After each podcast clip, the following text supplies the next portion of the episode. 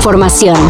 Titulares nacionales, internacionales, música, cine, deportes y ciencia en cinco minutos o menos. Cafeína.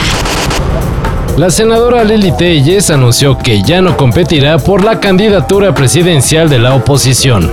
Seguiré levantando la voz y denunciando a este gobierno corrupto, inepto y mentiroso, porque nuestras familias merecen seguridad, libertad y mejor calidad de vida. Uy, eso que sí podía ganar. Dijo nadie nunca. La ex conductora y periodista declinó a sus aspiraciones presidenciales porque acusa que el método para elegir al abanderado de la oposición en 2024 no ofrece condiciones de equidad. Es decir, ve que los dados están cargados. ¿A favor de quién? Bueno, pues eso ya no lo quiso decir Lili Telles. Pero lo que sí reafirmó fue que quien resulte candidato será gracias a un proceso nada confiable. Ya Dios decidirá qué camino debo seguir.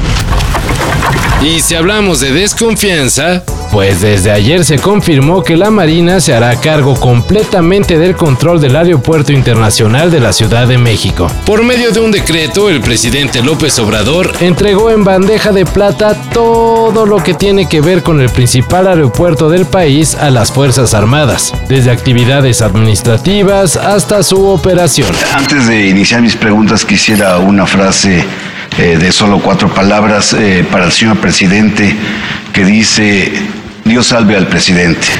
El aeropuerto de la CDMX no es el único que estará bajo control de militares. En su decreto, AMLO hizo lo propio con los aeropuertos de Guaymas, Ciudad del Carmen, el de Tulum y Nuevo Laredo. Y claro, también el relativamente nuevo Felipe Ángeles. La mayoría de los aeropuertos fueron privatizados. No lo olviden.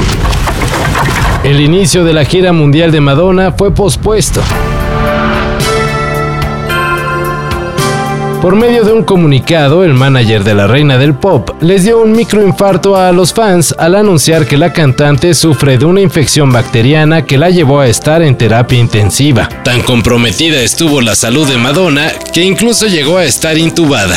Y de hecho, aunque parece que está mejorando y faltan poco más de 15 días para el inicio de su Celebration Tour, no hay manera de que esté lista para subir a los escenarios. Se desconoce cuánto tiempo necesitará Madonna para estar al 100%. Pero no hay que descartar la posibilidad de que esta situación afectará las cuatro fechas que tiene programadas en México para enero del 2024.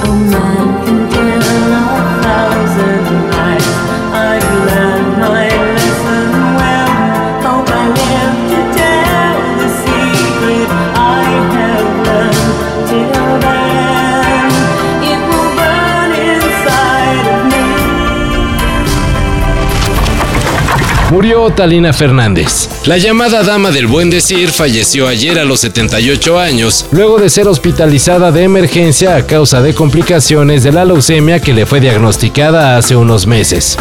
Talina Fernández fue ampliamente conocida por su participación en diversos programas de la televisión mexicana de los 70 a los 90. Y se le recordará por haber sido quien confirmó la muerte del candidato presidencial del PRI, Luis Donaldo Colosio, en 1994 estamos fuera del, pasillo, no ha habido un comunicado oficial, pero un médico que salió de prisa me dijo que se había ido. Por favor, entra, eh, entra al quirófano. No, no puedo entrar, señor. ¿Por qué? Hay grandes medidas de seguridad. Dile al señor que está al frente de las medidas de seguridad que los mexicanos estamos deseosos de saber qué ocurre. Talina. Descanse en paz. ¿Qué nos estarán insinuando los de la NASA?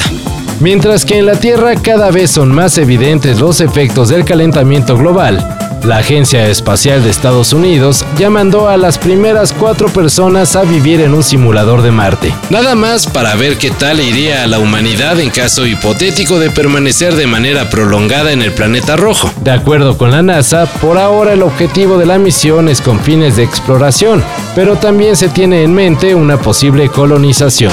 Miren esa porquería. ¿Cuánto viven? ¿Qué diablos es esto? Los marcianos aman a Cubato. Creen que es como George Washington. Hay que matarlo. La primera tripulación del programa Mars Dune Alpha Habitat permanecerá en el simulador por un año entero. Todo esto y más de lo que necesitas saber en sopitas.com. El guion corre a cargo de Álvaro Cortés y yo soy Carlos el Santo Domínguez. Cafeína. Un shot de noticias para despertar. Lunes a viernes por sopitas.com. Y donde sea que escuches podcasts.